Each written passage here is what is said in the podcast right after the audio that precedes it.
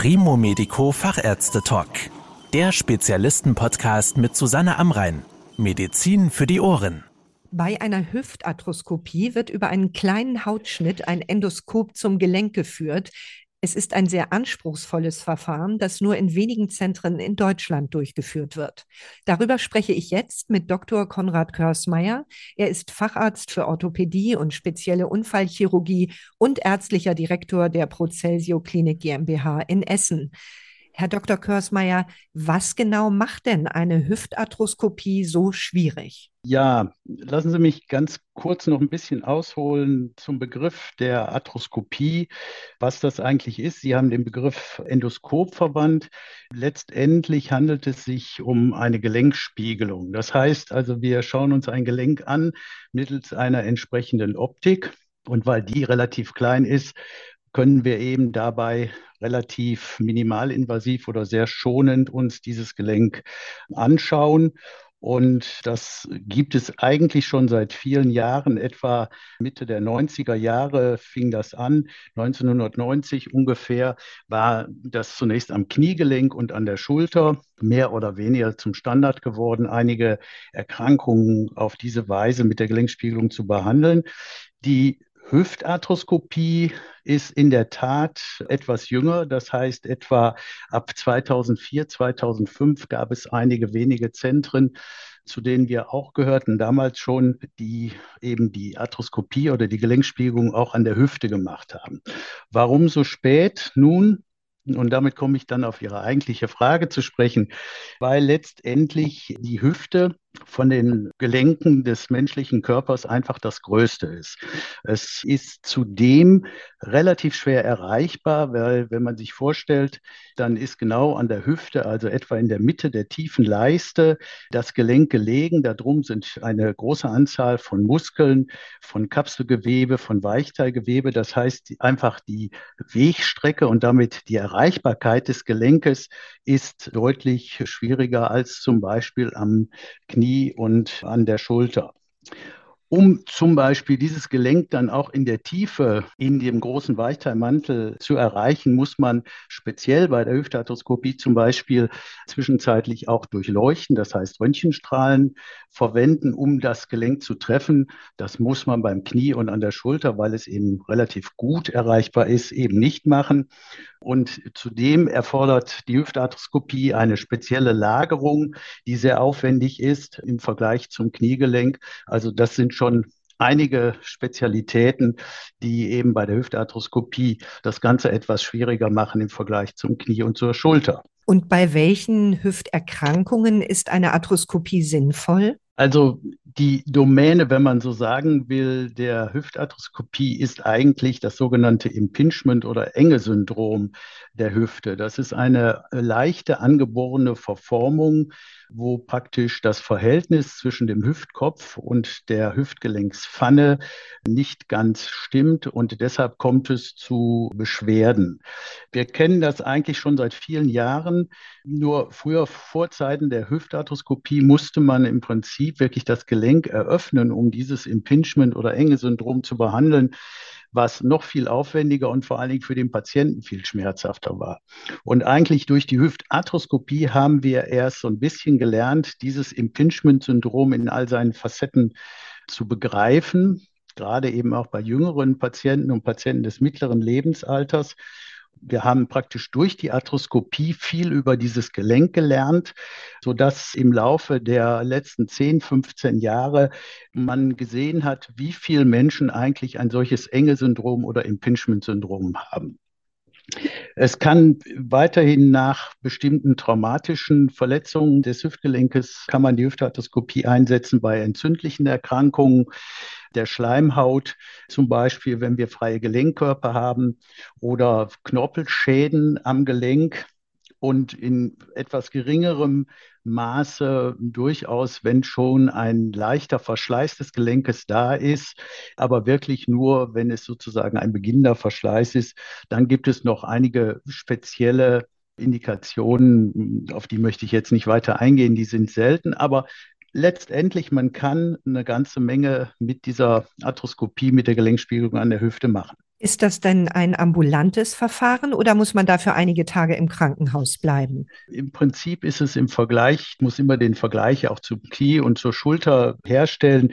Da gibt es ja durchaus Möglichkeiten, dass man das ambulant auch machen kann. Bei der Hüfte, wie ich ja schon eingangs gesagt habe, wegen den äh, speziellen Bedingungen, wegen der aufwendigen Operationsmaßnahme sind die Patienten doch gut beraten, mindestens drei bis vier Tage stationär zu bleiben. Und das ist auch eigentlich weit verbreitet. Ist denn dafür eine Narkose erforderlich und falls ja, welche? Gut, wir kennen ja im Prinzip zwei Formen der Narkose. Das eine ist die Vollnarkose, wo der Patient wirklich im wahrsten Sinne des Wortes schläft. Das andere ist die Teilnarkose oder rückenmarksnahe Narkose die man bei vielen Dingen auch zum Beispiel durchaus bei der Kniegelenksarthroskopie einsetzen kann. Bei der Hüfte ist das nicht sinnvoll. Theoretisch ginge das, aber eigentlich macht es keiner, weil wir brauchen einen schlafenden Patienten, wo insbesondere die Muskulatur relaxiert ist, weil wir ja das Bein sozusagen etwas langziehen müssen, um den Kopf aus der Pfanne zu holen, damit wir überhaupt diesen wichtigen Anteil des Gelenkes sehen können. Alles Dinge, die es beim Knie und bei der Schulter nicht gibt. Deshalb ist hier eine richtige Vollnarkose einfach sinnvoll, um diese Operation in der Form überhaupt zu ermöglichen. Wie läuft der Eingriff selbst ab? Wo setzen Sie die Zugänge zum Gelenk? Wie kommen Sie durch diese Gewebeschichten, die Sie schon erwähnt haben?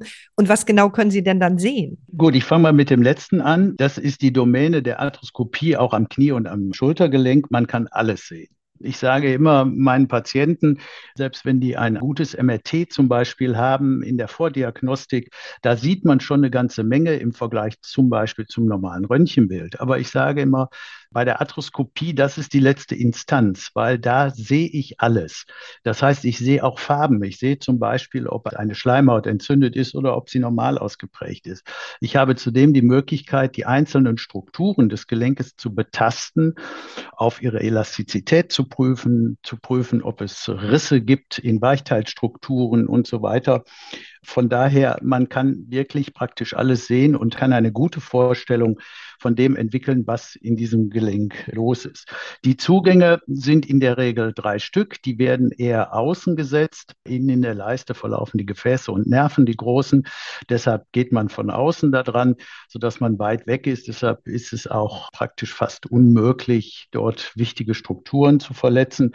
Ja, und durch die Muskelschicht, die ich ja schon erwähnt habe, weil es so eine lange Wegstrecke ist, da gehen wir stumpf durch. Das heißt, wir haben stumpfe Metallstäbe, wo wir uns sozusagen durch die Muskulatur durchdrücken, bis wir im Gelenk sind. Deshalb ist es auch sehr schonend. Es wird in dem Sinne nur ein kleiner Hautschnitt gemacht, der ist auch nicht größer als zum Beispiel, dass ein Kugelschreiber da durchpasst. Also und davon eben drei Zugänge. Einen verwenden wir eben, um zu schauen, da wird die Optik verwandt und die anderen beiden Zugänge, da haben wir dann feine Instrumente, kleine Scheren, kleine rotierende Fräsen und so weiter, mit denen wir dann eben auch operieren können. Die Instrumente, die Sie gerade erwähnt haben, bedeutet das denn dann, dass Sie im gleichen Eingriff auch schon Schäden beheben können, die Sie sehen? Genau, das ist auch, um wieder die Analogie zum Knie und zur Schulter herzustellen.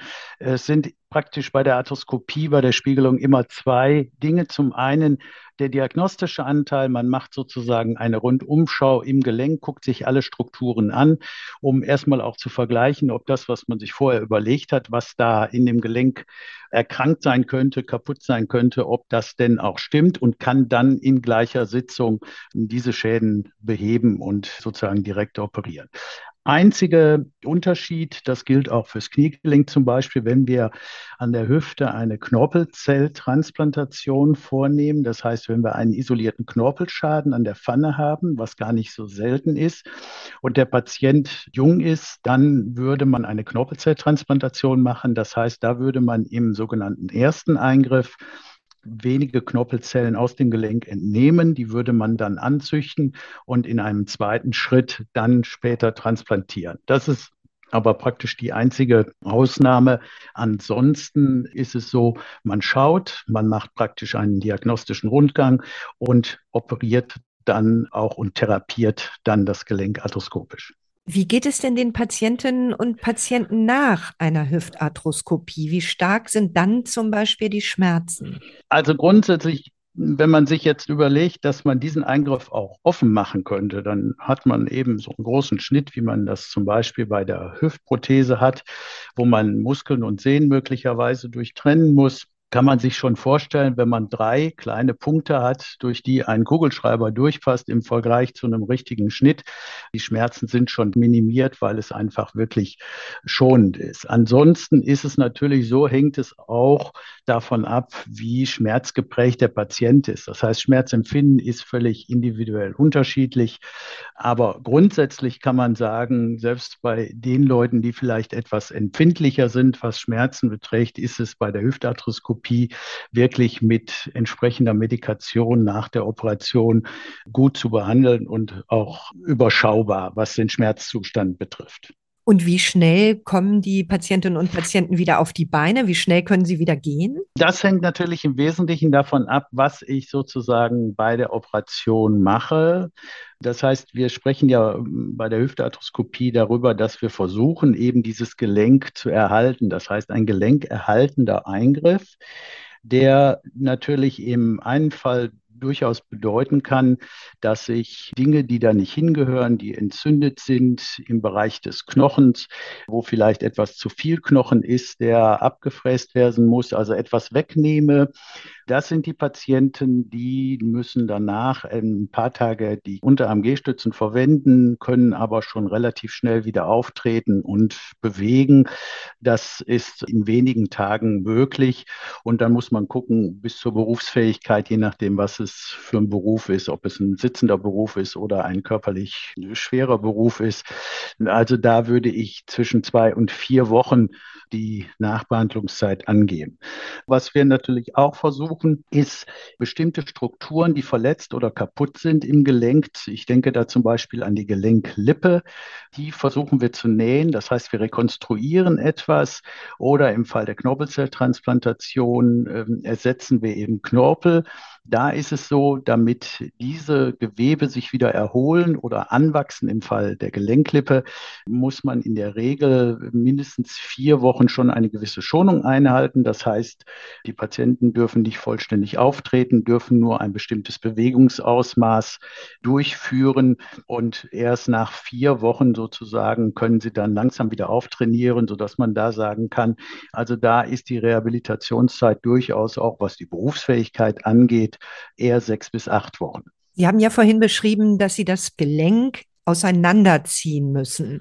Führt das denn zu Komplikationen beziehungsweise welche unerwünschten Folgen oder Nebenwirkungen kann so eine Hüftarthroskopie haben? Das Auseinanderziehen des Beines, wir sprechen hier über eine Wegstrecke von etwa einem Zentimeter. Das heißt, der Kopf wird circa einen Zentimeter aus der Pfanne heraus luxiert beziehungsweise gezogen.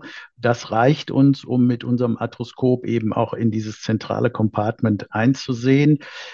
Das ist erstmal nicht viel. Echte Komplikationen, muss ich wirklich sagen, habe ich dabei, zumindest in meinem Patientengut, und ich mache das jetzt seit gut 16 Jahren, habe ich das noch nicht erlebt. Letztendlich ist es so, dass die Patienten gelegentlich hinterher durch dieses Langziehen am Bein so ein Gefühl bekommen können wie Muskelkater oder so ein bisschen pelziges Gefühl auf der Haut, was allerdings nach wenigen Tagen äh, verschwindet, ist also nicht dramatisch und ist in der Regel reversibel. Wenn Sie nach Komplikationen fragen, auch die kleinste Operation kann Komplikationen bieten. Das heißt, auch diese drei kleinen Wunden können rein theoretisch nachbluten. Auch die können sich entzünden. Passiert extrem selten bis gar nicht. Es ist ansonsten wirklich ein äh, sehr komplikationsarmes Verfahren, aber da muss man dann wirklich darauf hinweisen, in der Hand des erfahrenen Arthroskopeurs. Denn nicht jeder, der Knie und Schultern arthroskopieren kann, kann grundsätzlich auch an der Hüfte arthroskopieren. Wir sprechen zwar in allen drei Fällen von der Arthroskopie, einer Gelenkspiegelung, und das ist auch richtig, aber letztendlich die Hüfte stellt, wie ich ja eingangs schon erwähnt habe, eine ganz besondere Entität schon von der Anatomie, von der Größe, von der Beschaffenheit her, so dass es doch eine recht spezielle Angelegenheit ist, die sich natürlich wie bei allen Dingen mit der Erfahrung des Operateurs möglicherweise auch in möglichen Komplikationen niederschlägt. Was würden Sie denn sagen, wie erfolgreich sind in der Regel Hüftarthroskopien? Das Entscheidende ist eine richtige Indikationsstellung. Das heißt, ich brauche den richtigen Patienten, ich brauche die richtige Indikation, ich muss die Möglichkeiten der Hüftarthroskopie kennen, aber insbesondere muss ich die Grenzen der Methode kennen. Das ist ganz wichtig, damit es ein gutes Ergebnis gibt. Und dann komme ich wieder auf den erfahrenen Operateur zurück oder jemanden, der sich eben mit Hüftarthroskopien gut auskennt, denn nur der kann letztendlich ja genau diese Möglichkeiten, aber auch die Grenzen abschätzen. Und in der Tat, also ich sehe pro Woche bestimmt 10 bis 15 Patienten, die zu mir kommen zur Frage der Hüftarthroskopie. Und ich arthroskopiere nicht alle, weil es einfach Patienten sind mit Erkrankungen, wo ich sagen kann, ich kann diese Hüftarthroskopie rein technisch, kann ich die bei Ihnen durchführen, aber die wird Ihnen nichts bringen. Das heißt, die Indikation ist für die Hüftarthroskopie hier keine gute. Dann muss man eben ein anderes Verfahren wählen. Aber das ist eben das Entscheidende. Nur wer sich mit der Hüftarthroskopie auskennt und auch andere Verfahren beherrscht, wie zum Beispiel die Hüftendoprothetik, der kann natürlich auch nur das richtige Verfahren entsprechend beim Patienten dann anbieten und ihm empfehlen. Wenn Sie sagen, das gehört auf jeden Fall in die Hände von Spezialisten, worauf sollten denn Patientinnen und Patienten achten, wenn sie eine Hüftarthroskopie wünschen oder zu einer geraten wird? Damit geht schon los. Ich fange mal mit dem Geraten an. Normalerweise ist es in Deutschland letztendlich so, und das ist auch gut so, dass es niedergelassene Kollegen gibt, zu denen der Patient sich bei entsprechenden Beschwerden wendet, die dann entsprechend natürlich eine Diagnostik machen und entscheiden, macht man eine konservative Therapie oder muss eben in irgendeiner Form operiert werden. Und da ist es leider häufig so, dass die Kollegen die Hüftarthroskopie vielleicht auch, weil sie erst seit 12, äh, 13 Jahren gang und gäbe ist, gar nicht so richtig auf dem Schirm haben, will ich mal salopp sagen. Und das ist so ein bisschen das Problem. Wenn man aber dann jemanden hat, und es gibt genügend Kollegen, die die Hüftarthroskopie und die Möglichkeiten durchaus sehen, dann sollte es eben abgeklärt werden, eben von jemandem, der sich mit Hüftarthroskopien auskennt. Der kann dann entscheiden, ob es sinnvoll ist. Und der Patient sollte eben im Vorhinein darauf achten, dass man sich an jemanden wendet, der einige Erfahrungen mit der Hüftarthroskopie oder mit Hüfterkrankungen im Allgemeinen hat und sozusagen in seinem Portfolio die Hüftarthroskopie anbietet. Vielen Dank für die Informationen, Herr Dr. Körsmeier. Sehr gerne. Das war der Primo Medico Fachärzte Talk. Danke, dass Sie zugehört haben. Mehr Informationen rund um das Thema Gesundheit und medizinische Spezialisten finden Sie auf primomedico.com. Bis zum nächsten Mal, wenn es wieder heißt Medizin für die Ohren.